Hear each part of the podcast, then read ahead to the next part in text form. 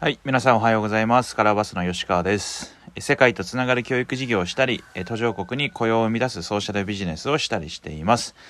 このラジオでは、吉川が海外で見て感じていることや、今頭の中にあるものをそのまま鮮度高く皆さんと共有するラジオです。目には見えないものを皆さんと共有するプロセスを通して見える世界が広がることにつながると嬉しいです。え本日のテーマは、えー自分の中の、えー余白みたいな 自分の中の余白というテーマで、えーお話をしたいなと思っております。えー本題の前に近況ですけれども現在アフリカのマラウイにおりまして、えっと、朝起きたばかりで、えー収録を開始をして、えーいますのでどこまで頭が回るか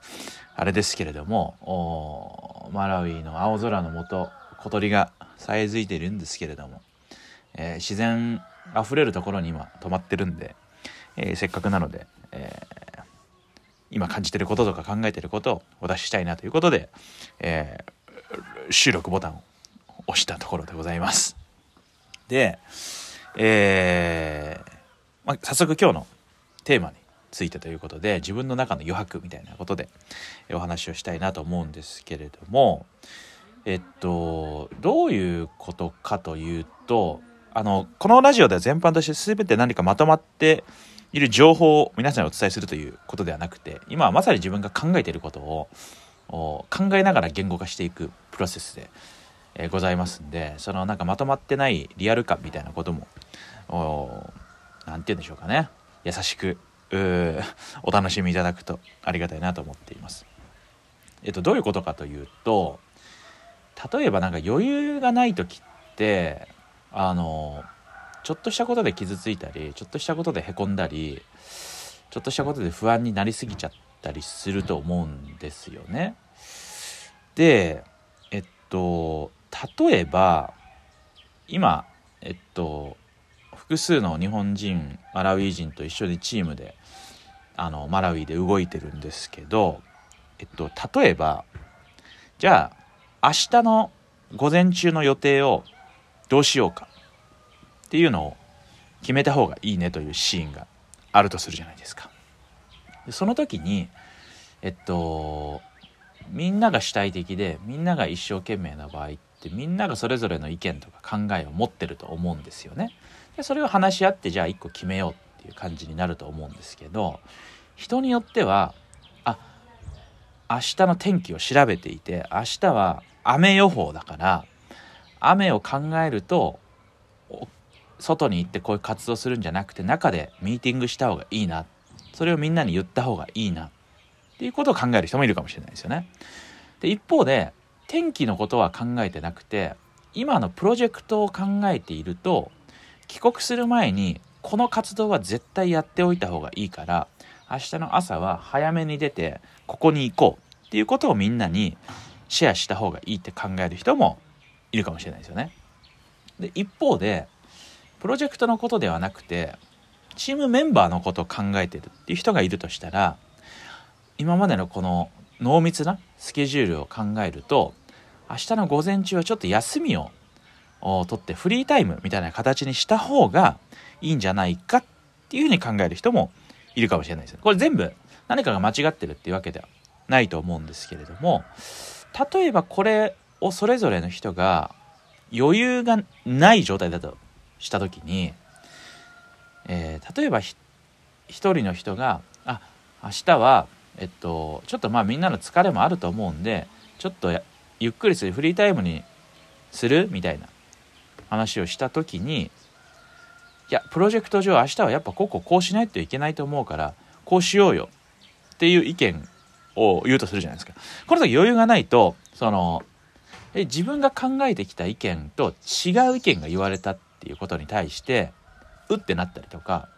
抵抗を衝動したり相手のことを聞くっていう余白がないことっていうのがあのあるんじゃないかなこれこれ一例ですけど議論とか、えー自分の思いを伝える自分の考えを伝える自分が一生懸命考えてきたことをパッと人に伝える時になんかそういうケースってなんかあるような気がしていてそこで向きになっちゃったりそこでなんかこう議論になっちゃったりするっていうことってなんかこうみんなが一生懸命やってる時ほど生じるんじゃないかなと思いますし最近ではそのリモートワークで直接会って背景とかを共有できにくい時にはなんかこうその辺の自分の考えを伝えるとかえっと自分と違う意見が出た時の受け止め方っていうのって結構負担になってたりストレスになってたりするのかなみたいなことをずっと考えてました。だからまあそういう辞書ってみんな頑張ってるのにみんなが、えー、疲れるっていう現象だとなんか捉えたんですよねだからどうやったらこれってみんなが考えてるいいアイデアがすごく気持ちよくすごく前向きにこうフィットするのかそれがどういうチームであったらいいのかとかどういうコミュニケーションであったらいいのかどういう心の持ちようだったら良いのかっていうことを最近は考えています。でその中で一つ僕が考えていることがえっと心の余白みたいな感じなんですけどじゃあその余白ってどうやったら作れるのかなって思った時にあのちょうどこのマラウイアンといろいろ話してたりあの宗教とか聖書とかそのバイブルの教えみたいな話を聞いてた時に思ったんですけどまずそもそも自分という存在は完璧ではないし完璧になれない、えー、正しさ正しくなんて居続けられないし間違いも犯す知らないことも多いと。いうことをまず何て言うのかな。それが大前提として認識してるっていうことがまず大事なんだろうなと。で相手もまたいろんなことを考えて一生懸命やるけど相手もまた正しい状態完璧な状態ではないということもいい意味でも認められる。正しくない正しいわけじゃないけどその人の存在を認められるみたいな。つまりこの世の中に絶対的な正しさとかはないし、えっと、間違いは悪いものでもなくてそこから気づきを得られる。なんかそういう